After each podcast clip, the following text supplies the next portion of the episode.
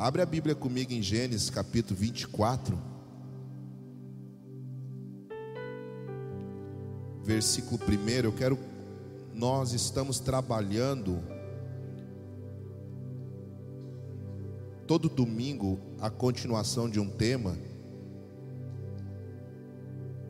Eu quero continuar hoje falando sobre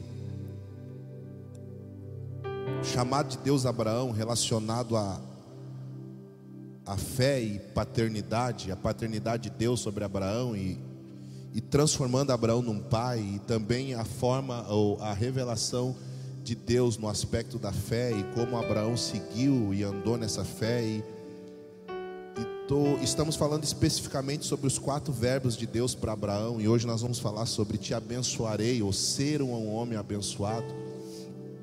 Quero tentar trazer luz para você em algumas coisas que o Senhor me chamou a atenção. Eu acredito que se você pegar isso aqui, vai ser de, de grande valia para você, vai ser muito bom.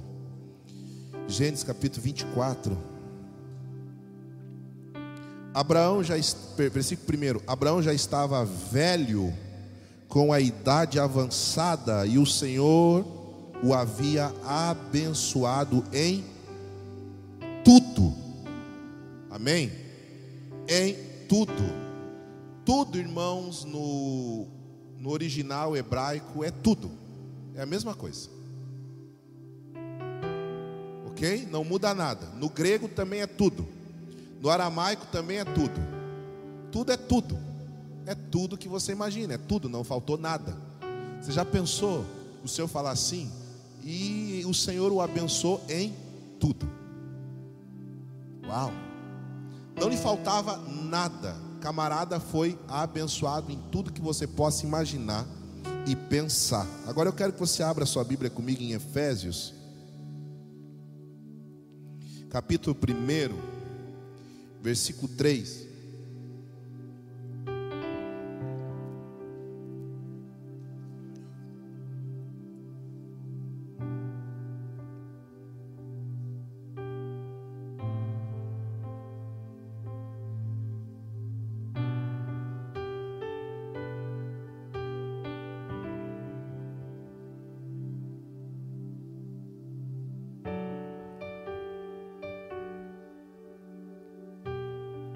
Efésios capítulo 1, versículo 3.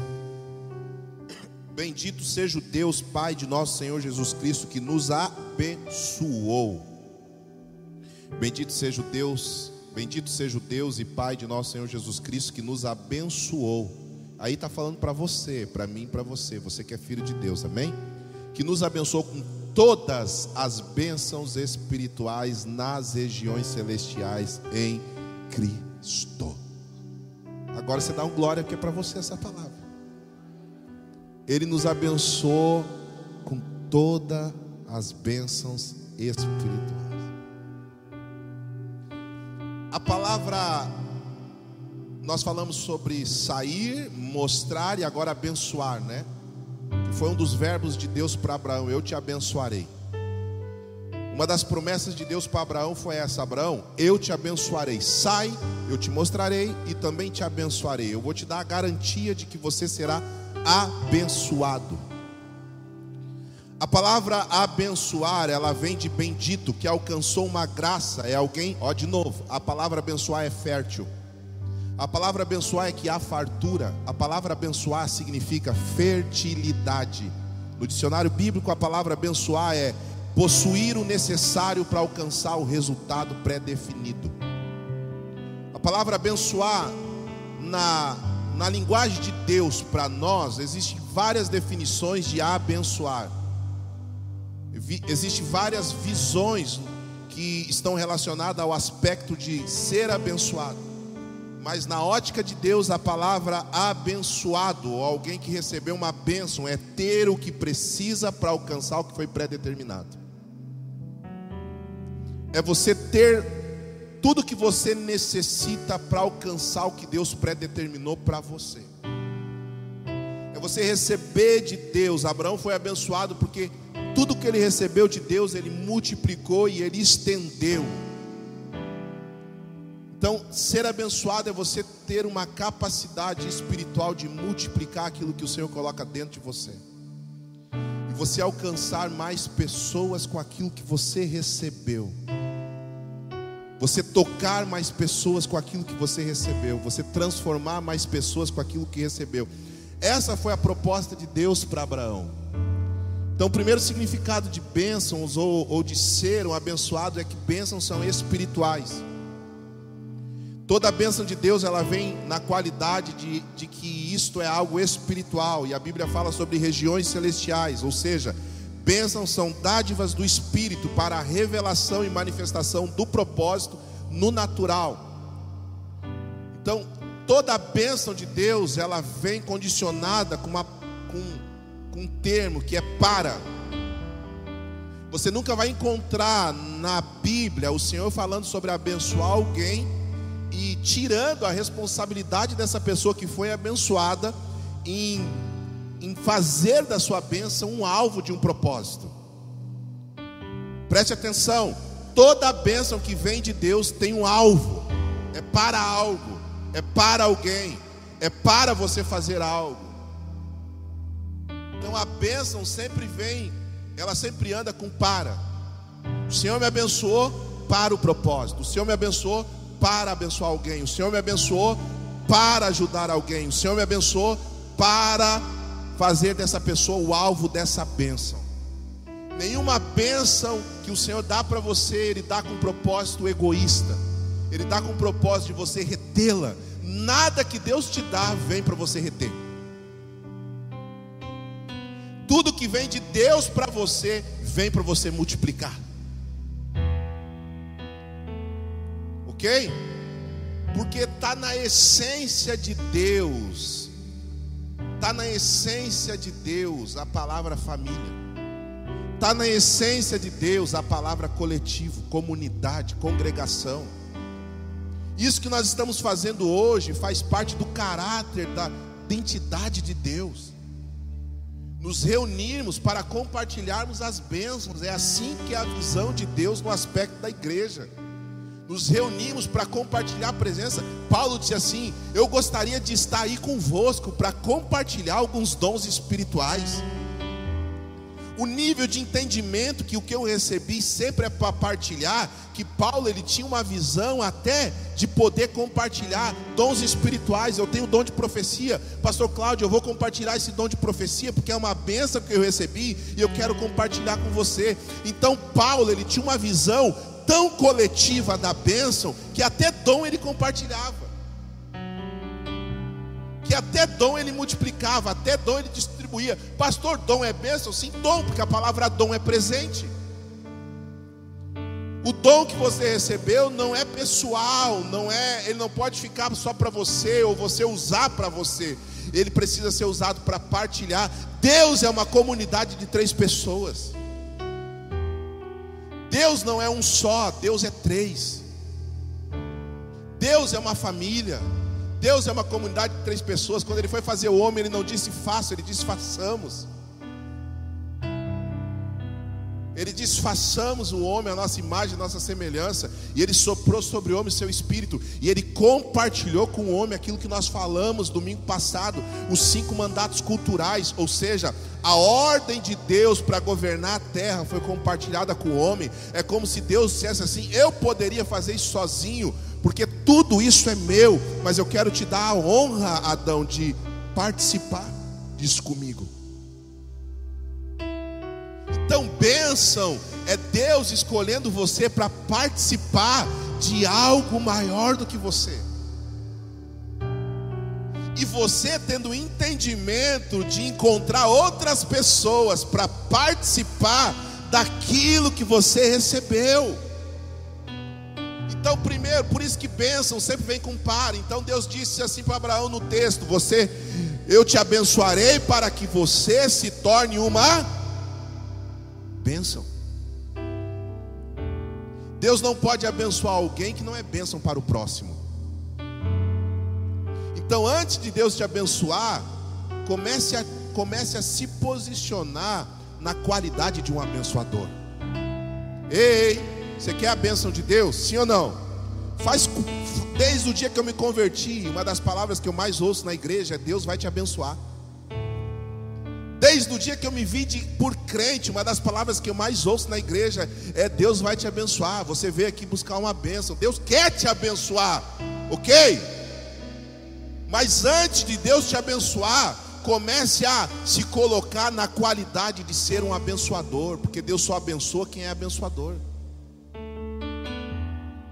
Deus não abençoa quem é maldizente. Deus não abençoa quem é murmurador.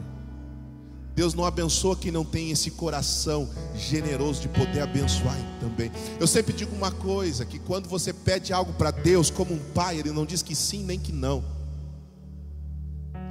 Escute uma coisa: você pediu algo para Deus hoje, a resposta de Deus não foi nem sim nem não, a resposta de Deus foi para que você quer. Me convença que o propósito é legítimo. E quando você fala, Deus não ouve o que você fala, mas Ele olha para a motivação do teu coração. Para que você quer isso? Me convença que o teu propósito é legítimo e eu te darei. Deus tem problema de abençoar você? Não. Deus é menos Deus em te dar aquilo que é dele? Não. Mas Ele também não é menos Deus quando Ele não te dá. Você está entendendo?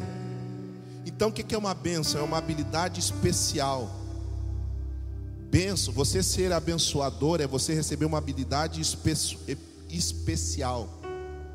Agregar essa habilidade dentro do propósito eterno é ser um abençoador. Benção é, que eu, é aquilo que eu recebo. Agregar aquilo que eu recebo dentro do propósito eterno é me tornar um abençoador na vida de alguém. Escute uma coisa: bênção de Deus está sempre relacionado àquilo que você é, não àquilo que você tem. Aquilo que você tem não está ligado à condição daquilo que você ganha, mas está ligado à condição daquilo que você é. Então, bênção na verdade é o que você está se tornando. Por isso que é você seja uma bênção. Aquilo que você possui é resultado de quem você é. A esposa que você tem é resultado de quem você é. Se você não está gostando da esposa que você tem, mude quem você é. Ok? Dá para dar um glória? Você está quieto, você não está feliz. Minha esposa, ela sempre, diz, ela sempre diz uma coisa: ela sempre diz assim: toda Eva tem um Adão que merece. É verdade, não é, amor? Está reclamando do Adão aí, irmãos? Vê se você não é uma Eva que está ouvindo uma serpente. Se não está gostando do Adão que você tem, de repente você é uma Eva que está ouvindo serpente. Os seus filhos são resultado daquilo que você é. Seus filhos são resultado daquilo que você é.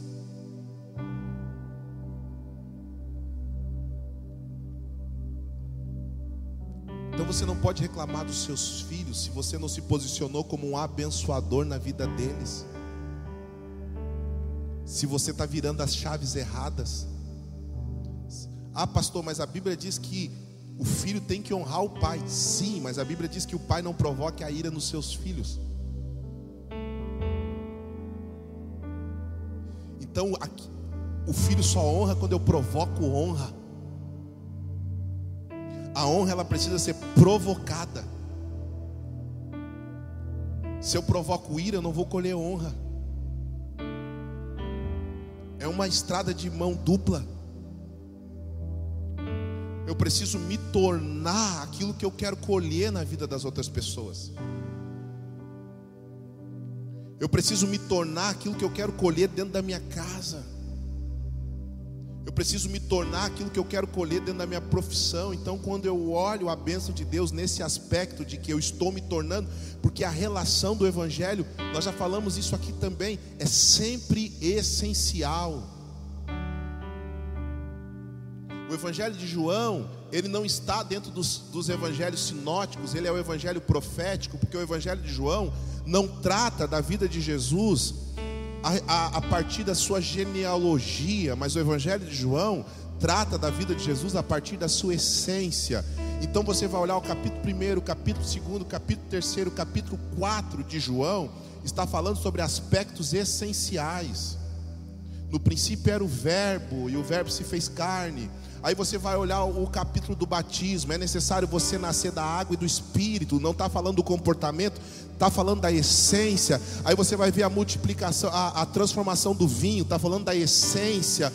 Todo o Evangelho de João ele passa falando da essência do projeto e do propósito eterno de Deus. Ele está falando sobre uma mudança interna para depois uma mudança no comportamento.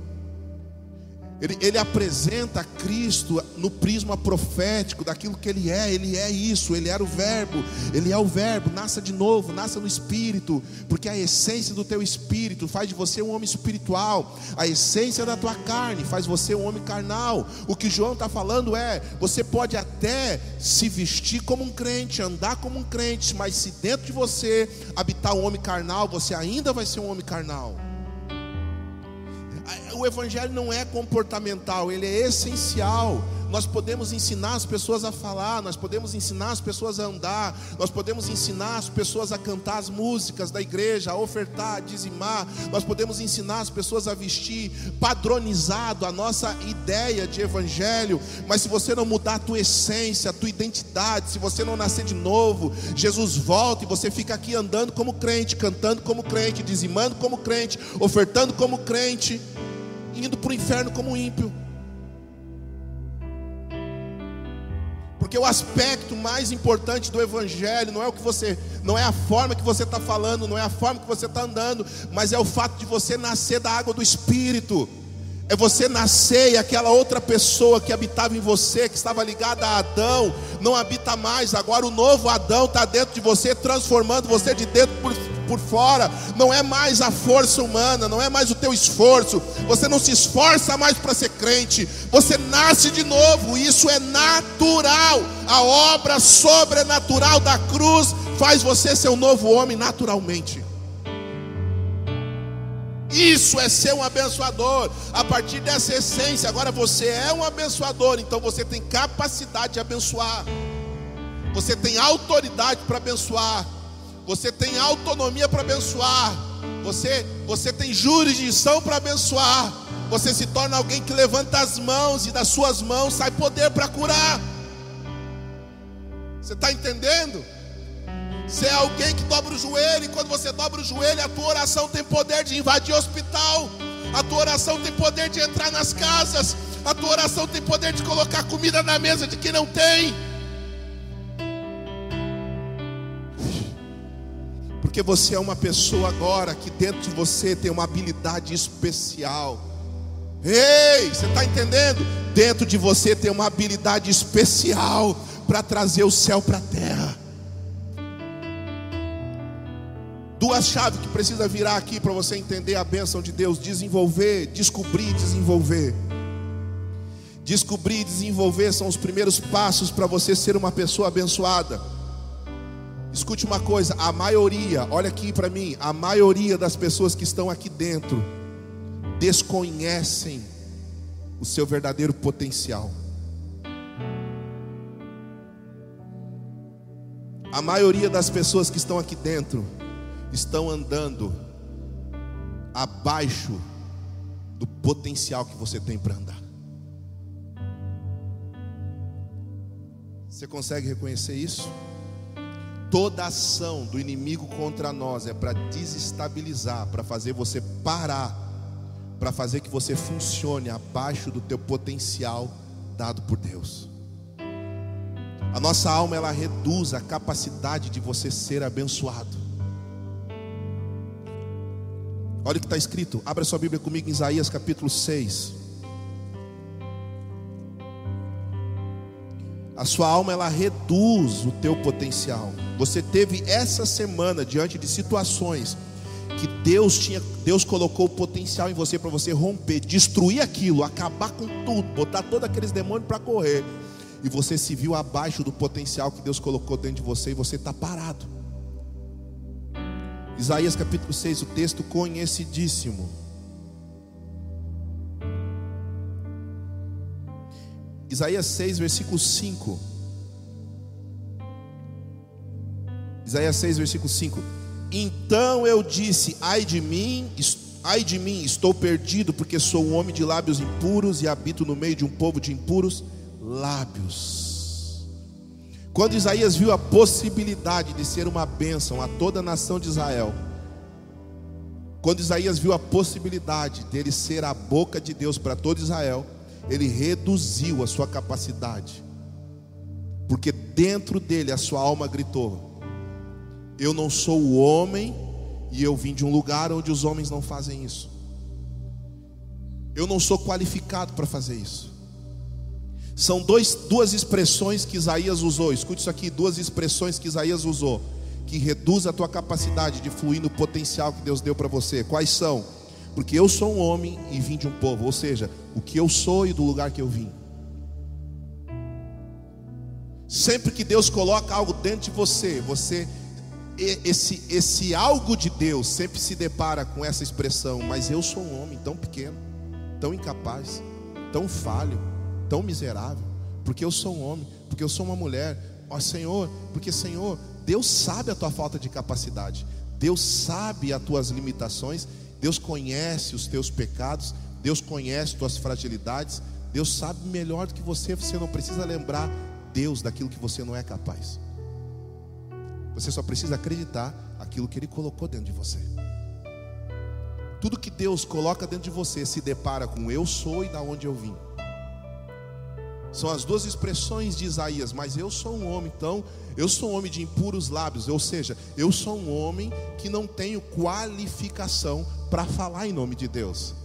E segundo, eu vim de um povo de impuros lábios, ou seja, eu vim de um lugar onde as pessoas são fracas, onde as pessoas são pobres, onde as pessoas não têm capacidade. Eu vim de um lugar onde as pessoas não fazem nada. Eu vim de um lugar, eu vim de um lugar, eu vim de um lugar. Essa expressão está em toda a Bíblia. Pode, porventura, pode vir alguma coisa boa de Nazaré?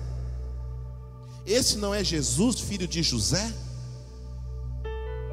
São essas expressões que estão sempre limitando e reduzindo as bênçãos do Senhor, ou, ou reduzindo a minha capacidade de me tornar aquilo que o Senhor determinou para eu me tornar. E aí eu vou fluindo, só que eu vou fluindo abaixo do verdadeiro potencial, porque quando Deus quer me empurrar para eu subir, sabe? Quando Deus quer me empurrar para eu alcançar outro nível, eu sempre me deparo com as vozes da minha alma dizendo: Mas eu.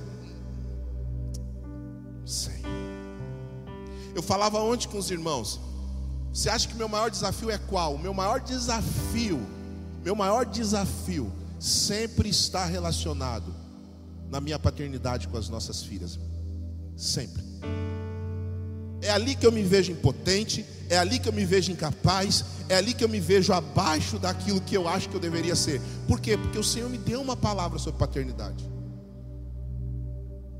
Quanta luta nós tivemos, eu tive antes de ministrar na escola. Quanta luta, quanto desafio, quantas vezes eu me deparei me frustrando, fazendo algo que eu me reprovei, e eu dizia assim: como é que eu vou lá em Itajaí falar sobre paternidade? Olha o tipo de pai que eu fui agora.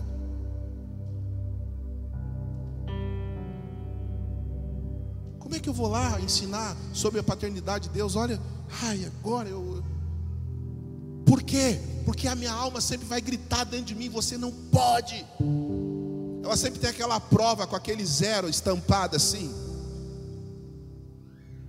Você tirou zero. Você foi reprovado essa semana. Você é incapaz. Você não tem capacidade. Porque ela está sempre colocando dentro de você, de uma forma, as impossibilidades para você alcançar. O inimigo está sempre trabalhando para te colocar abaixo. Ele até, ele até aceita você servir a Deus. Mas o que ele vai lutar é para você não servir no padrão de Deus. Ele vai trabalhar para você não fluir no nível que Deus programou para você fluir. Ele vai te dar um reino maior. Ele vai te dar outras propostas, Ele vai te dar outro caminho. Ele vai, ele vai colocar algumas coisas para que você não atinja a expansão original de Deus. Como nós falamos sobre José, O meu senhor Potifar não sabe o que tem em casa. Legal, José. Legal, Zezinho. Tu está governando toda a casa de Potifar. Uau, como você é importante. Sim. Legal, José. Potifar não sabe nem o que está em casa. Antes tudo confiou nas tuas mãos. Cara, você saiu lá da casa do teu pai para governar toda a casa de Potifar. Alguém muito importante no reino de Faraó. Uau, José, como você é importante. Sim, você é importante, mas não está no lugar que Deus preparou para você para estar. Você reduziu a, a, a, o seu potencial servindo a casa de Potifar. Você está aí na tua zona de conforto, feliz em servir a casa de Potifar. Uau, José, que legal, né? Então eu vou fazer o quê? Eu vou empurrar essa endemoniada da mulher de Potifar para te provocar. Você vai ter um problemão, José. Mas Senhor, eu sou fiel, não importa, você é fiel, só que você está confortável aí na casa de Potifar. Eu preciso levar você para um lugar mais alto. Sabe o que é ser um homem abençoado? Escute isso aqui. Você quer uma bênção de Deus? Sim ou não? Você quer uma bênção de Deus? Sim ou não? A bênção de Deus tira você da zona de conforto. A bênção de Deus às vezes te causa problemas. Você ainda quer a bênção de Deus?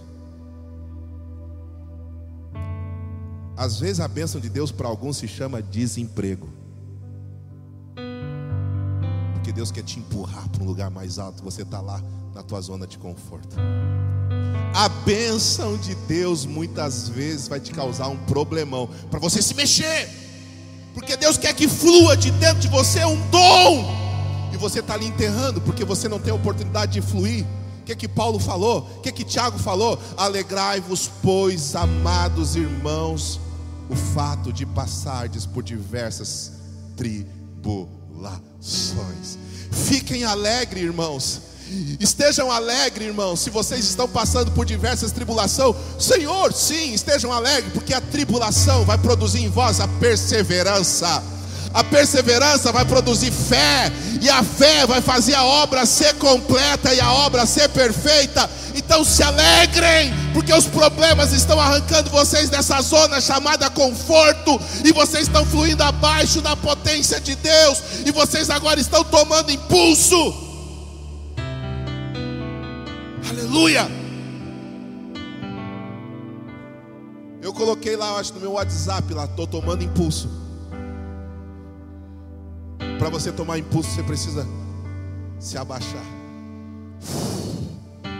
Estou tomando impulso. A flecha ela vai mais longe. Quanto mais para trás ela for puxada.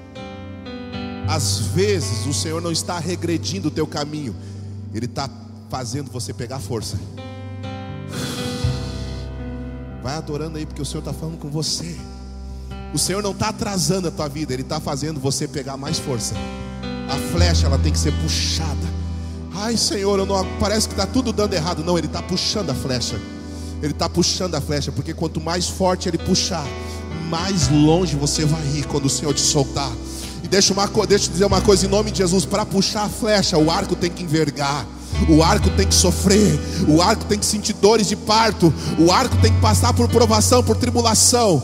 Ei, ele está puxando você para trás, mas quando ele te soltar, não existe nenhum vento contrário que vai te parar. Você vai furar todos os ventos contrários. Você tem um alvo, meu alvo é Cristo, esquecendo-me das coisas que para trás ficam. Prossigo para o alvo, e o alvo é Cristo. Você não vê que você está se tornando uma bênção com potencial de fluir de uma forma sobrenatural, porque nós ficamos presos a aspectos temporais. Deixa eu dizer uma coisa para você: você ouve o dia inteiro que você é lindo, você ouve o dia inteiro que você é uma bênção, você ouve o dia inteiro que você é um amigo, que você é legal. Passa pessoas o dia inteiro dizendo para você o quanto você é show. Passa a pessoa o dia inteiro dizendo para você o quanto a palavra que você postou falou ao coração dessa pessoa. Passa a pessoa o dia inteiro dizer: Uau, como você emagreceu, como você está bonito. Uau, teu casamento é uma benção. Passa a pessoa o dia inteiro te dando, liberando palavra, de palavras sementes que vão produzir coisas boas dentro de você. É necessário que uma pessoa é necessário que uma pessoa te reprove para aquelas outras cem vozes que falaram do, durante o teu dia sejam anuladas e você perca a tua semana. É verdade ou não é?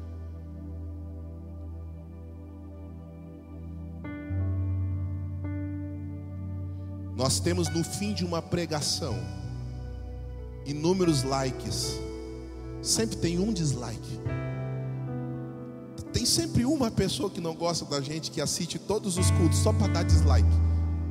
Quantas vezes eu fiquei mais preocupado com aquele dislike do que os likes? Mas quem é esse miserável que deu dislike?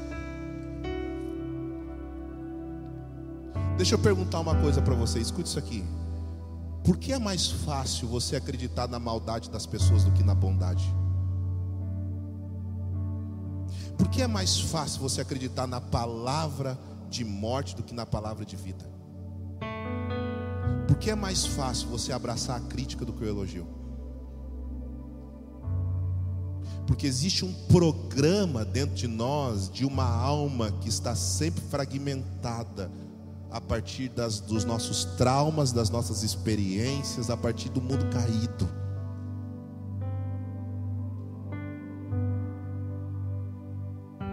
Pega assim e você tem pessoas que estão todos os dias te dando a palavra de afirmação, todos os dias estão falando, cara, meu Deus, uau, aquele louvor, essa palavra. Aí vem alguém e diz assim, não, mas eu não gostei. Aí você fica, você se enterra, você fica de luto, você morre. Esse imbecil que te criticou vale mais do que cem amigos que estão te liberando palavras. Gente abraça mais a palavra de maldade do que as palavras de bondade. E a gente reduz a nossa capacidade de fluir nós reduzimos a nossa capacidade de, de, sabe, de ser usado por Deus na vida de outras pessoas. A gente trava, tem pessoas, irmãos, escute isso aqui. Tem pessoas que Deus chamou para liberar um monte de palavra e está ali calada porque um dia ouviu uma crítica.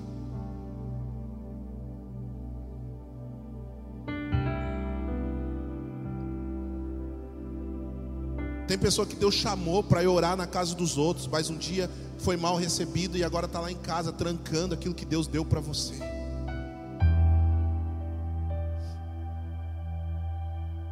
Você já pensou se os profetas da Bíblia parassem por causa de perseguição? Você já pensou se Jesus parasse por causa de crítica? Jesus pregava e as pessoas se reuniam para matar ele. John Wesley em cima do seu cavalo, pocotó, pocotó, pocotó, pocotó, pocotó. Senhor, será que tem alguma coisa errada comigo? Faz uma semana que ninguém me percebe. Pof, uma pedra. Passa assim na frente dele, ele tira o rosto da pedra, passa assim, alguém grita e xinga ele, ele para o cavalo. Obrigado, Senhor. Agora eu sei que eu estou fazendo tudo certo.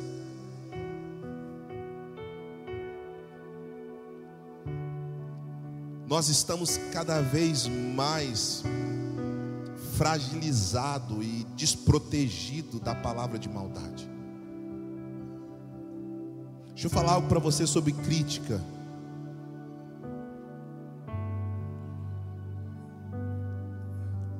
Uma palavra de alinhamento, ela reorganiza ambientes. Crítica realça o defeito. Essa é a diferença de uma palavra de alinhamento e uma, e uma crítica. Uma palavra de alinhamento, ela é dura, mas ela reorganiza o ambiente. Uma crítica sempre realça o defeito. Uma crítica que não tem uma palavra de alinhamento, ela não é de Deus para você. Mas a palavra de Deus diz, pastor, que profecia, ela edifica, consola e exorta. É, mas você sabe o que significa a palavra exortar? Não é o que você está pensando. A palavra exortar é o confronto para animar. A palavra exortar é pegar o camarada e dizer: levanta, cara, existe o potencial de Deus dentro de você. Essa palavra de, palavra de exortar não é xingamento. É palavra de alinhamento. A palavra de alinhamento, ela confronta, mas ela reorganiza o ambiente, ela reorganiza a pessoa, ela ajusta a pessoa. a crítica, ela sempre realça o defeito. Ela sempre mostra aquilo que você não tem, aquilo que você não é capaz, aquilo que você não conseguiu, aquilo que você falou errado. E aí a pessoa sai, deixando você com um monte de críticas, sem saber o que fazer com elas agora.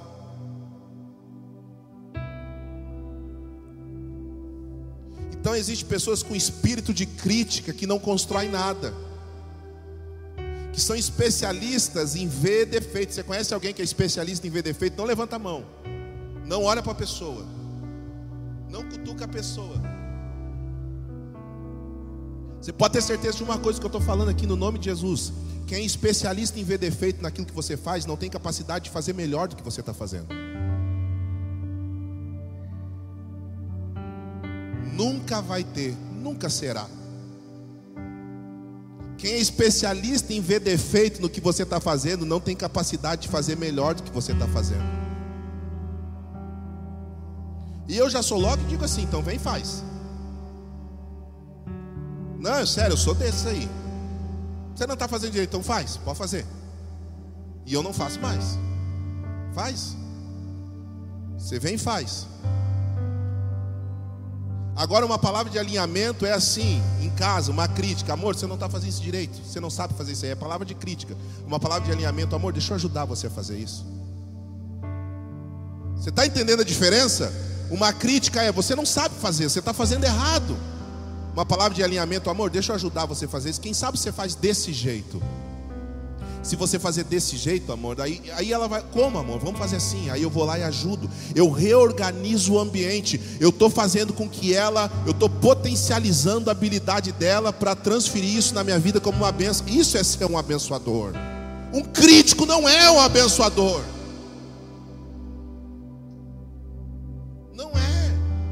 Mas alguém que anda numa palavra de alinhamento está sempre organizando o ambiente, está sempre dizendo, faz assim. Ei, eu, eu, eu, eu acho que você poderia fazer melhor dessa forma. Posso te ajudar? E não, e, escute, só, escute uma coisa. Ei, não dê palavra de alinhamento para alguém se você não está disponível a gastar tempo ao lado dessa pessoa ensinando ela a fazer melhor. Não dê uma palavra de confronto para alguém se você não está disponível a gastar tempo ao lado dessa pessoa ensinando ela a fazer melhor. Não deixe essa pessoa no desespero achando que ela não sabe fazer. Não faça isso. Seja um mestre na vida de alguém. Seja uma bênção na vida de alguém. Não reduza a pessoa abaixo do que ela nasceu para ser. Potencialize ela.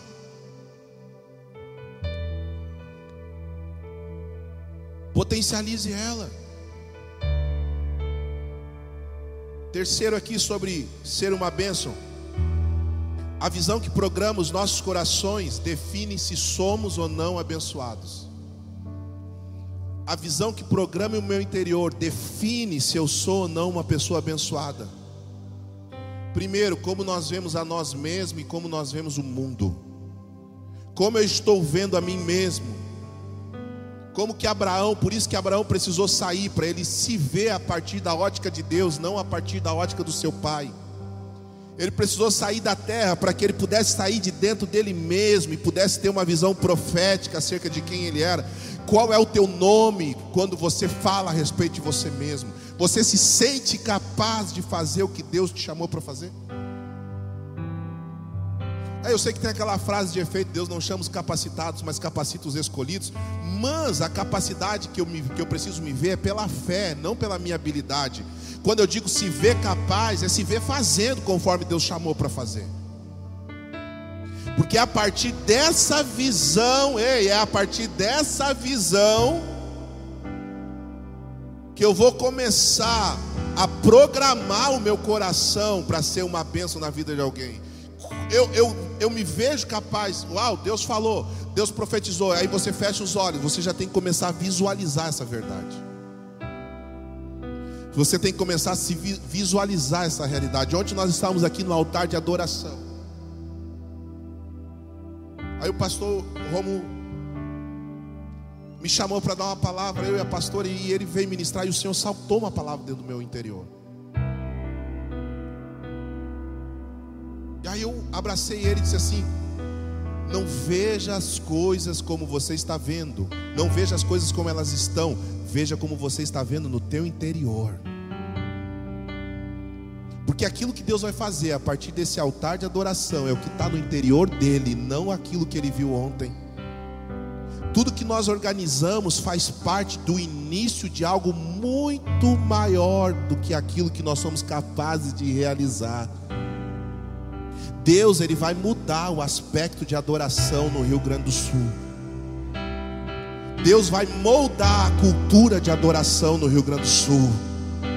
Vá, o Senhor está destronando. Sabe por quê? Escute isso aqui. Deixa eu te dizer algo por quê? Por que, que o Rio Grande do Sul vai ser sim o Rio Grande do Sul vai ser referência de adoração no Brasil, porque a palavra de Deus diz que onde abundou o pecado, superabundou a graça de Deus. Ei, deixa eu dizer uma coisa: o Rio Grande do Sul é o lugar que mais tem centro de bruxaria e de umbanda no Brasil. O Rio Grande do Sul é o lugar que mais tem altar edificado a Satanás no Brasil. O Rio Grande do Sul é o lugar que mais tem casa de umbanda adorando ao diabo no Brasil. Onde abundou o pecado, superabundou a graça. O Senhor está levantando um altar de adoração nesse estado que vai destronar todos os altares do inferno.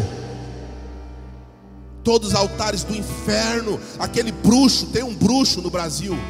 Agora esqueci o nome dele ele foi fazer uma convenção de bruxos no Brasil. Ele disse que Canela era o lugar, ali no hotel Laje de Pedra. Por quê? Porque existia uma energia saindo naquele lugar que ele nunca tinha visto uma energia tão grande. Foi Deus que colocou isso dentro da terra para a igreja adorar. Existe um altar de adoração que o Senhor está levantando nesse estado. Então, deixa eu dizer uma coisa a respeito de adoração. Não fique com aquilo que você viu ontem somente. Existe algo muito maior sendo gerado em Deus que Ele vai estabelecer estabelecer sobre as nossas vidas. Esse estado vai ser referência de adoração no Brasil e no mundo.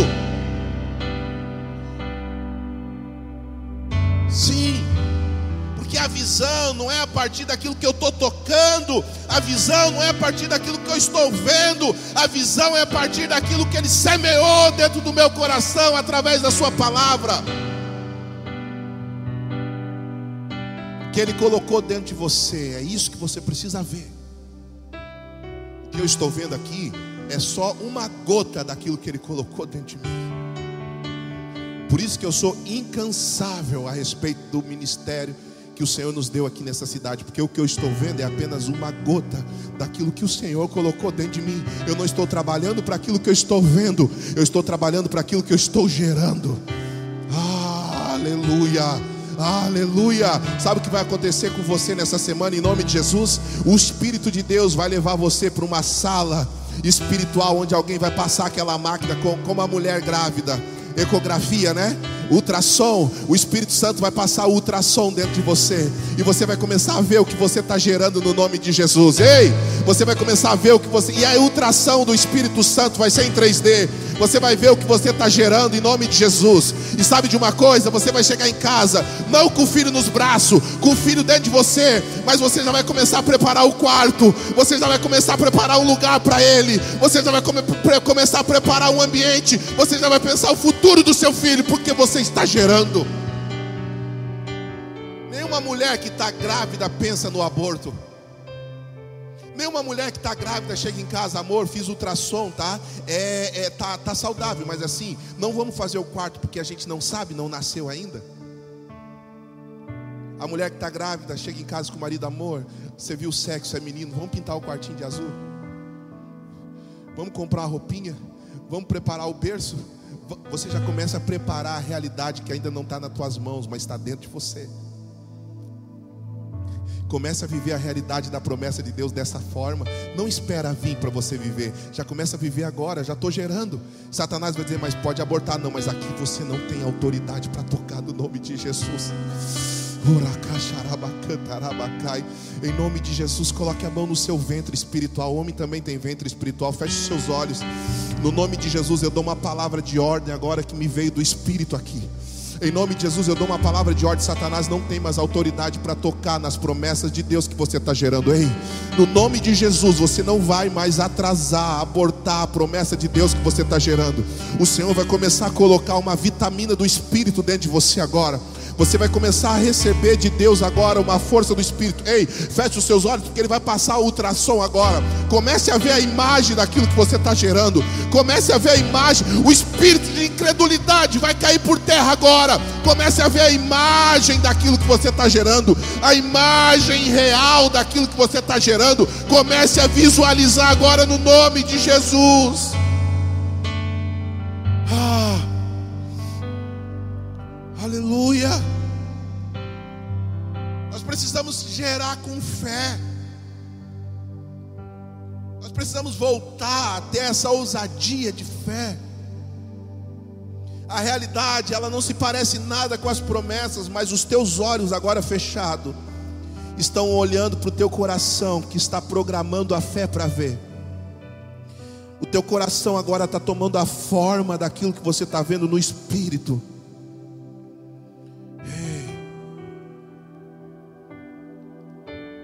1 João capítulo 5, 14. Você não precisa abrir, eu vou ler. Esta é a confiança que temos nele. Se pedimos alguma coisa segundo a sua vontade, ele nos ouve. Nós vemos pelo que ouvimos, e o que ouvimos programa o caminho na nossa direção. Sabe como um filho de Deus ele vê pelo que ouve? Um filho de Deus ele não vê pelo que vê. A prova da fé não é o que você vê, mas é o que você ouve. Entenda, entenda algo acerca do aspecto da visão da promessa. Um filho de Deus, um cristão, não, ele não tem uma prova nas suas vistas. Ah, o Senhor não vai te mostrar, você vai ouvir. Você não vai ter uma prova pelo que vê, você vai ter uma prova pelo que você ouve. E aquilo que você ouve programa um caminho para você. Você ouviu, você viu e você programou a forma que você vai andar a partir de agora. Você começa a criar uma proposta aos teus olhos. Então, normalmente, o caminho de ser um abençoador é definido pelo que você está ouvindo, e aquilo que você está ouvindo está criando dentro de você uma forma espiritual. Normalmente o restante do seu dia é definido pelo que você ouve na primeira hora do seu dia. Quem você está ouvindo enquanto você acorda? Quem você ouviu hoje de manhã?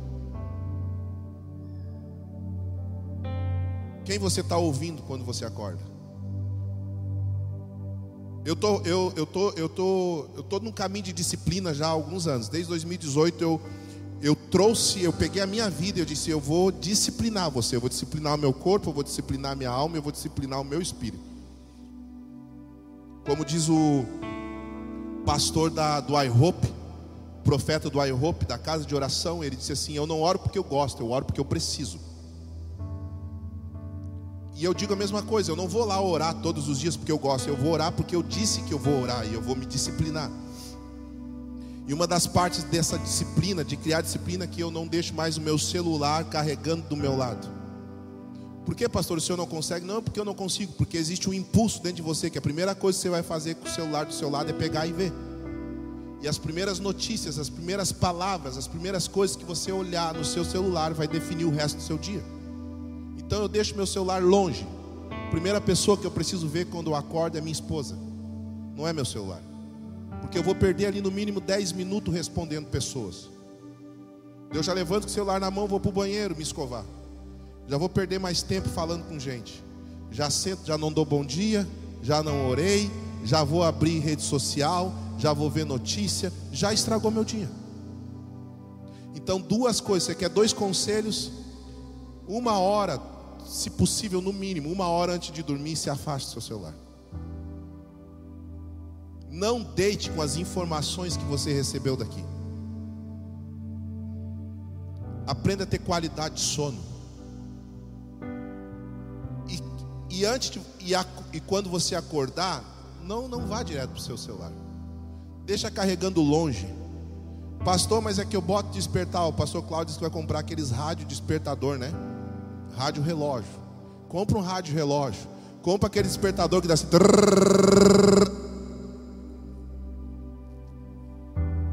Alguém me ligou esses dias, eu disse, ué, estão me ligando, não sabia que celular era para falar. Mas coloque despertar longe, eu coloco despertar longe. Hoje a gente não precisa mais de despertador porque a gente acorda no horário, mas eu coloco despertar longe, levanto, des, desligo. E aí eu e a pastora começamos a falar e começamos a programar o nosso dia. A gente levanta, toma café juntos. E a gente começa a programar o nosso dia. A gente ora. A primeira coisa eu coloco um louvor. E a gente já, desce para fazer café. Aí nós programamos assim: um dia eu levo a Gabi no colégio, outro dia ela que leva. Amanhã é o dia dela. Aí o dia que um leva, o outro faz café. E a gente fica lá, xarabacã, tarabacã, tarabacai, xarabacã. Daí a gente senta, conversa, olha um nos olhos do outro. Olha um nos olhos do outro. Aí eu ouvi alguém dizer esse dia, eu achei incrível. Pobre antigamente morava num sítio no meio do mato, pescava na beira de um açude. Esse era o pobre antigamente. Hoje o rico ele trabalha a vida inteira para poder ter um sítio no meio do mato e pescar na beira do açude. Se você pensar aqui comigo, seu avô vivia melhor que você. E tinha muito menos do que você. Você não tem aquelas memórias de chegar na casa do seu avô, da sua avó, comer galinha caipira?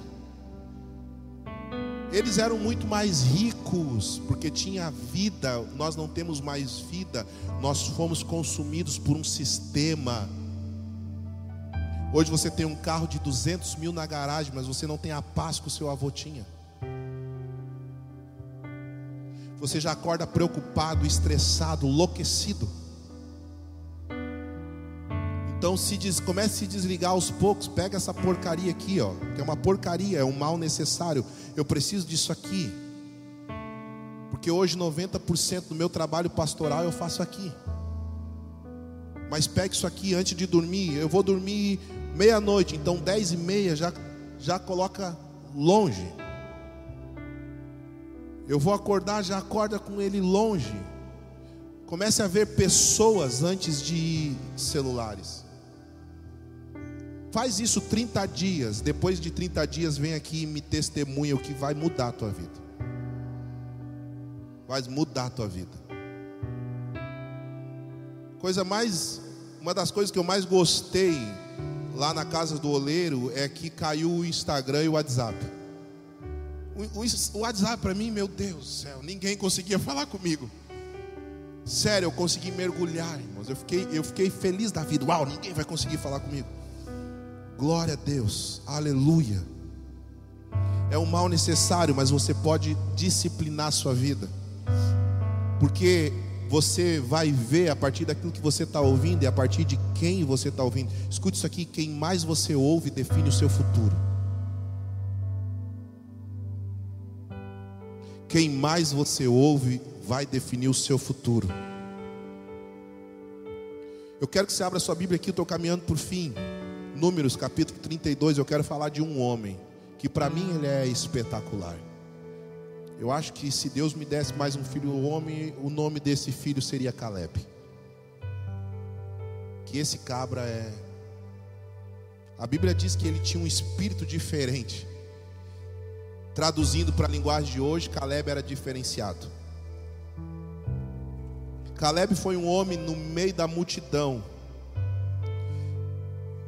Números. Eu quero falar de um homem que ele se tornou uma bênção para uma nação inteira, porque ele viu as coisas como ninguém tinha visto. Números capítulo 32, versículo 11.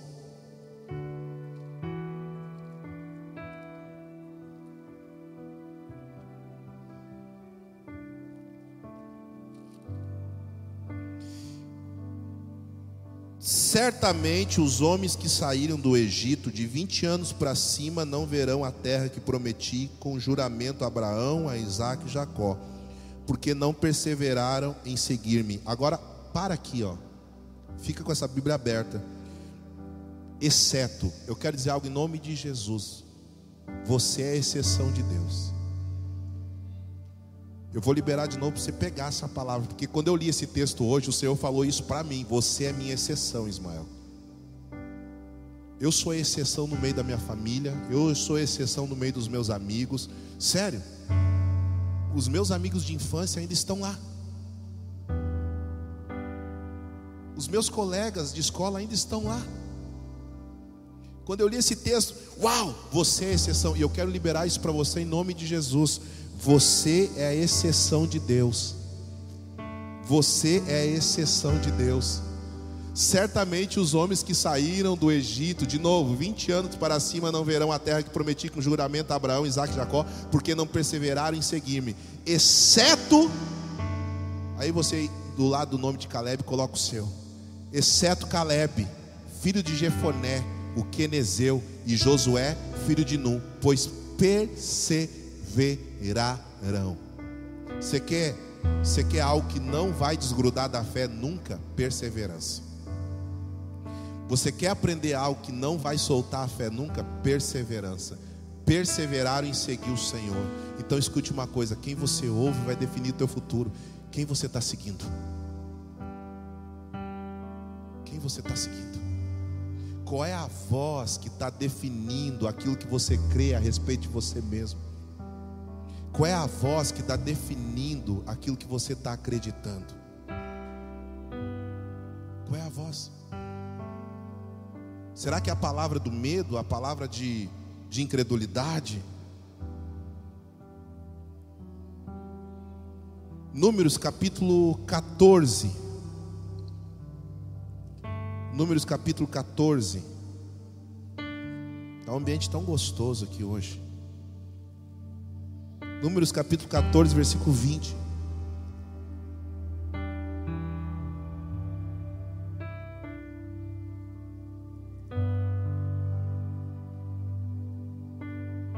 E o Senhor, é isso?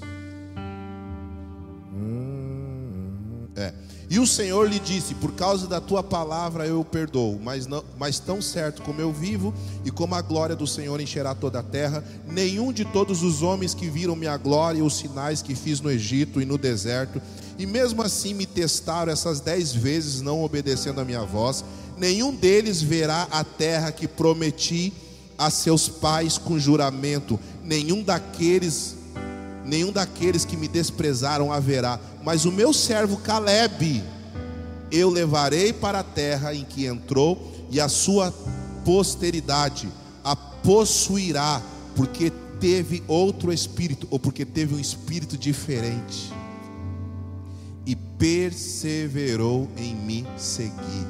Não só Caleb, mas também a, a sua geração porque eu sou a exceção de Deus, os meus filhos também serão a exceção de Deus.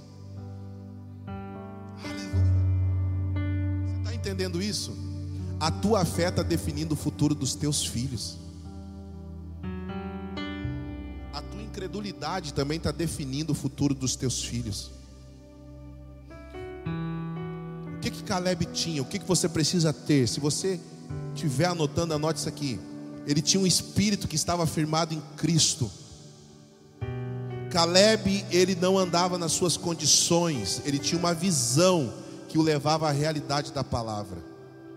Ele tinha um espírito que estava firmado em Cristo, naquilo que o Senhor tinha. Isso é um espírito diferente. Essa é a tradução dessa palavra. Ele, ele tinha uma visão que ela estava acima de todos os habitantes, de todos os inimigos que estavam à frente do seu destino. Caleb venceu os heteus, os jebuseus, os girdazeus, os cananeus, os amorreus e os perizeus. Eram todos esses inimigos que estavam na terra que Deus tinha prometido. Deixa eu falar. Os heteus, os jebuseus, os girdazeus, os cananeus, os amorreus e os perizeus. Sabe o que tinha em comum em todos esses inimigos? Eus. Tinha em comum nos heteus, nos jebuseus, nos cananeus, nos girdazeus, nos amorreus, eu. Caleb venceu todos os seus eus. Caleb, todos esses inimigos estão dentro de você. Os heteus, os jebuseus, os cananeus, são tudo eus, tudo eus. São todos Ismaels que me pararam no meio do caminho, que experimentaram experiências frustradas, que caíram lá atrás. São todos eus do meu passado que estão possuindo aquilo que Deus colocou para mim. Dizer uma coisa para você: o teu eu derrotado está tomando posse daquilo que você precisa tomar. E está dizendo que você não pode entrar nessa terra porque o teu eu derrotado são gigantes que habitam dentro de você que estão se posicionando agora, que se posicionaram durante esses dias, te reprovando, te anulando. Terceiro ponto aqui, Caleb, o espírito de Caleb prefere escolher morrer lutando pela terra que foi prometida do que viver em incredulidade no deserto. Ele escolhe morrer lutando pela promessa do que viver de forma incrédula no deserto. Deixa eu falar uma coisa para você: a visão dos demais espia era completamente natural. Eles estavam tomando uma medida de proteção. Não, não vamos para essa terra que nós vamos morrer, vamos ficar no deserto que a gente se protege. Deixa eu dizer uma coisa para você: a fé corre risco. Sabe qual é o maior problema das pessoas que querem algo muito grande de Deus, mas não querem correr grandes riscos? Sabe de uma coisa? Escute isso aqui: o tamanho da tua promessa é o tamanho do risco que você vai correr.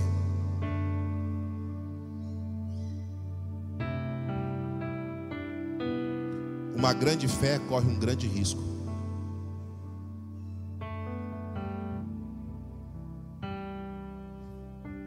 Para quem muito é dado, muito é exigido. Você quer ficar na segurança natural ou na dependência sobrenatural?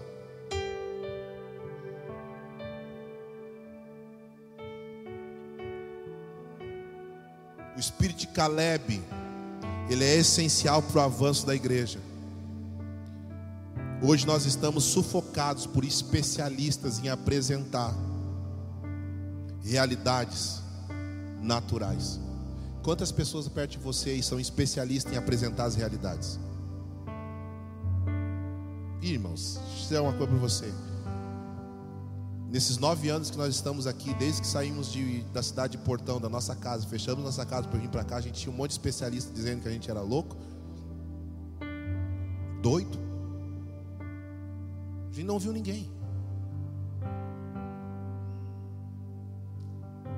Você está aqui hoje sentado, é porque nós, a gente foi doido mesmo. Deixa eu dizer uma coisa para você: se você está aqui hoje sentado adorando a Deus, é porque a gente não ouviu especialista em falar sobre condições naturais. Se você está aqui hoje ceando, todo mês aqui, batizando, consagrando seu filho, vendo tudo que Deus está fazendo, é porque a gente não parou nos naturais. Os especialistas, sabe? Aqueles que pegam calculadora. Você tem certeza disso mesmo? Olha, Tu vai fechar tua casa, rapaz.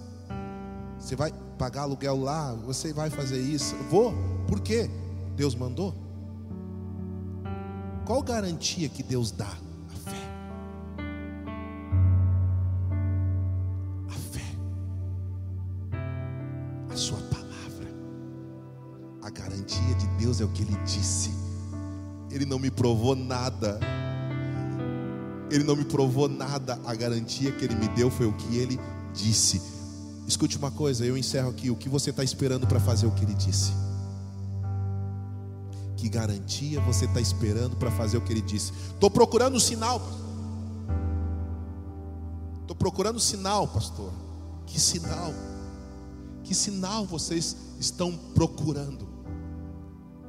Que sinal? Me dá um sinal vocês não sabem nem ler os sinais dos tempos, vocês querem um sinal a respeito da, da vinda do Filho do Homem, vocês querem sinal porque vocês estão desatualizados, desalinhados. Nós cantamos, vocês não dançam. Nós recitamos lamentações, vocês não choraram. Vocês são como crianças nas praças. Vocês não, vocês estão desalinhados à minha voz. Que sinal vocês querem? Pastor, mas é que eu aprendi que quando Deus fala, Ele precisa confirmar três vezes. Para quem não conhece a voz dele, ele até confirma, mas para você que diz que conhece a voz dele, é só ele falar oi, você diz é ele. Deixa eu dizer algo para você aqui. Eu, Ismael, decidi viver uma vida arriscada. Eu decidi não ter segurança. Eu decidi não ter poupança. Eu decidi viver naquilo que o Senhor está falando. Eu decidi viver sem ter minha carteira assinada, sem ter seguro-desemprego. Eu decidi, e sabe de uma coisa? Sabe o que é pior ou melhor? Que eu trouxe minha família para viver isso também. Eu trouxe minha esposa para viver isso também. E aí eu gerei duas filhas para viver isso também. Sem saber o dia de amanhã. Sem saber se vou ficar doente, se vou ficar são. Mas todos os dias eu acordo com uma convicção de que aquele que prometeu é fiel para cumprir tudo o que ele disse. O Senhor falou comigo que os filhos viriam de todos os lugares do mundo ele me deu uma palavra quando eu estava orando na sala da minha casa, de madrugada chorando. Ele disse: Essa é a palavra que vai caminhar com o teu ministério. Os teus filhos apressadamente virão, e você me dirá de onde vieram estes. Eles te carregarão pelos ombros, eles virão de todas as nações. Eu te darei muitos filhos, eles sentarão na tua volta. Eu te darei muitos filhos. Eu vim para cá orar por Sapiranga. Aí um dia um pastor estava pregando e disse: Ismael, não é essa piranga. Eu vejo carro de Novo Hamburgo, de São Leopoldo, de Porto Alegre. Eu vejo gente vindo de todo lugar. Eu vejo ônibus, eu vejo Kombi. E eu, uau! Eu estou orando por Sapiranga. E o Senhor começou a trazer, irmãos, começou a trazer gente de outras cidades, começou a trazer gente de outros lugares. E o Senhor disse assim: Eu te falei é só você andar naquilo que eu falei. Em nome de Jesus, deixa eu te dizer algo: se não está acontecendo o que Deus prometeu, é porque você não está andando naquilo que Ele disse. Deus tem mais expectativa na sua promessa do que você em recebê-la. Se coloque de pé em nome de Jesus. Deixa eu dizer algo para você aqui, última coisa. Caleb não descobriu uma terra que mana leite e mel. Não foi isso que Caleb foi olhar. Não é o lugar. Caleb não descobriu uma terra que mana leite e mel, ele descobriu uma terra que fazia parte do plano de Deus. Caleb descobriu que o deserto não fazia parte do plano de Deus. A questão não é não gostar de viver na luta. A questão não é não se não se sentir realizado enfermo. A questão que eu sei que a enfermidade não faz parte do plano de Deus. Está entendendo isso? O problema não é querer viver bem e não querer passar por provação. A questão que eu oro, Senhor, o que eu estou vivendo faz parte? Não. Então te posiciona, Ismael. Eu, pera aí, eu vou me posicionar, porque isso não faz parte. O deserto não faz parte do teu plano, já acabou. Está entendendo? Deixa eu dizer algo para você, escute isso aqui. Eu quero ser profeta na tua vida esse deserto que você está vivendo já era para ter acabado. Ei, olha aqui, esse deserto que você está vivendo já era para ter acabado. A questão não é que o deserto não é de Deus, Deus nos traz para o deserto. Caleb ele não foi atrás de uma terra, ele foi atrás de um plano. Senhor, para onde o Senhor está mandando ir? Vai lá olhar a terra. A terra é essa? É. Tem mana, leite, mel? Mana, leite, mel. Mas não é isso que eu vim procurar. Eu vim procurar uma terra que faz parte do plano de Deus. É essa terra? É. Então não importa quem está nela, nós vamos entrar. Quem são os eus hoje que estão te impedindo de entrar nessa terra? O eu do medo, da incredulidade, o eu do trauma, da falta de coragem. Enfrenta ele agora. Enfrenta ele hoje. O eu da dúvida, enfrenta ele hoje. O que está te impedindo de pisar agora aí? Quem são os eus que estão te impedindo de se levantar? Você está dando identidade para aquilo que está te paralisando. Você está chamando de medo. Você está chamando de frustração, de desconfiança. Você está chamando pelo nome aquilo que está parando você, que está fazendo você andar já 40 anos num deserto.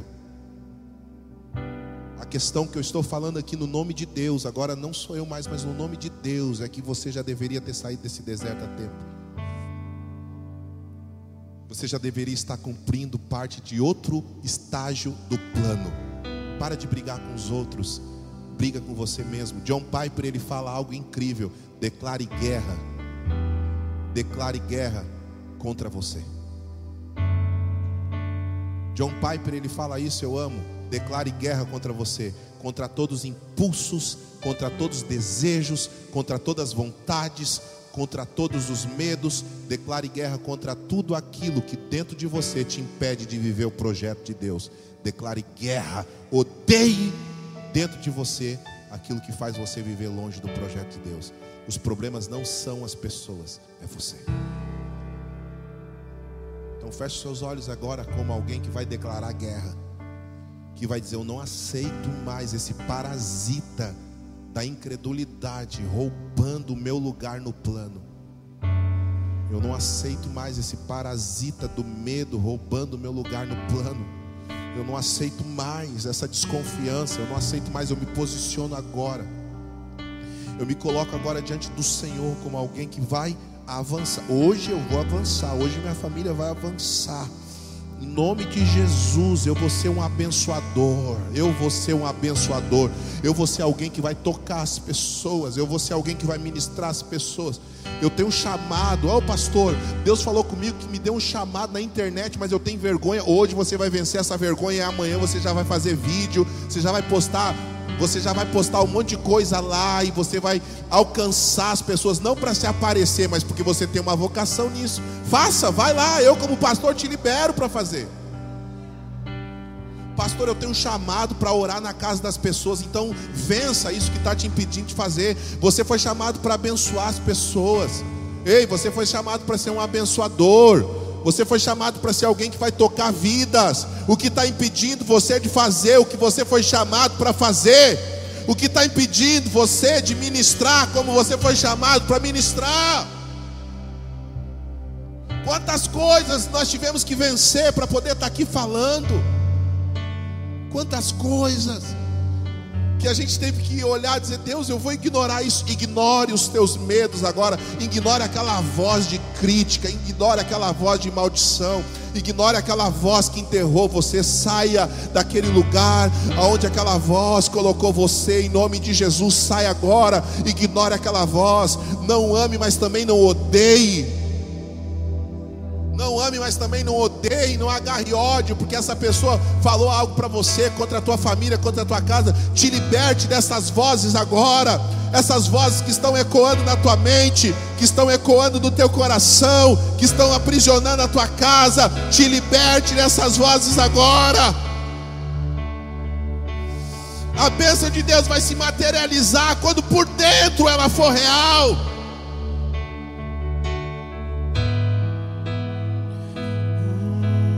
Nome de Jesus, comece a falar com você mesmo agora. Diga assim: Ismael, você não vai mais vencer. Cara, você não vai. Eu tive que lutar comigo mesmo essa semana. Você acha que nós não temos lutas internas? Eu tive que lutar comigo mesmo, com medos, com desafios. Eu tive que olhar para mim mesmo e dizer: Você não vai me vencer. Eu vou me colocar de pé agora diante do Senhor e vou levantar minhas mãos, porque a minha vida é dele. O Senhor me chamou, aleluia. E eu descanso em Ti, Senhor. Eu descanso em Ti, Senhor. Eu creio em Ti, Senhor. Ei, você não vai me vencer. O medo não vai me vencer. A incredulidade não vai me vencer. A enfermidade não vai me vencer. Era